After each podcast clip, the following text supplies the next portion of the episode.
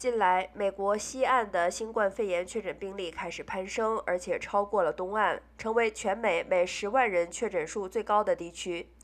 反观东岸，却是逐渐趋缓。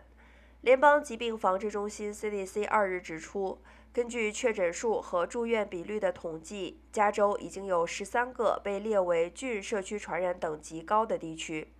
另外，二十个占州人口大约六成的郡也被 CDC 列为传染等级的中等，包括全美人口最高的城市洛杉矶。另一方面，白宫防疫官员加哈表示，六个月大至四岁的儿童最快可以在六月二十一日开始接种第一剂疫苗。当局称，疫苗配发的进展将取决于审核的进度。虽说药局或医疗中心已经开始安排疫苗的采购，但是联邦食品药物管理局 （FDA） 和 CDC 核准之前，任何一剂幼童的疫苗都不会被寄出。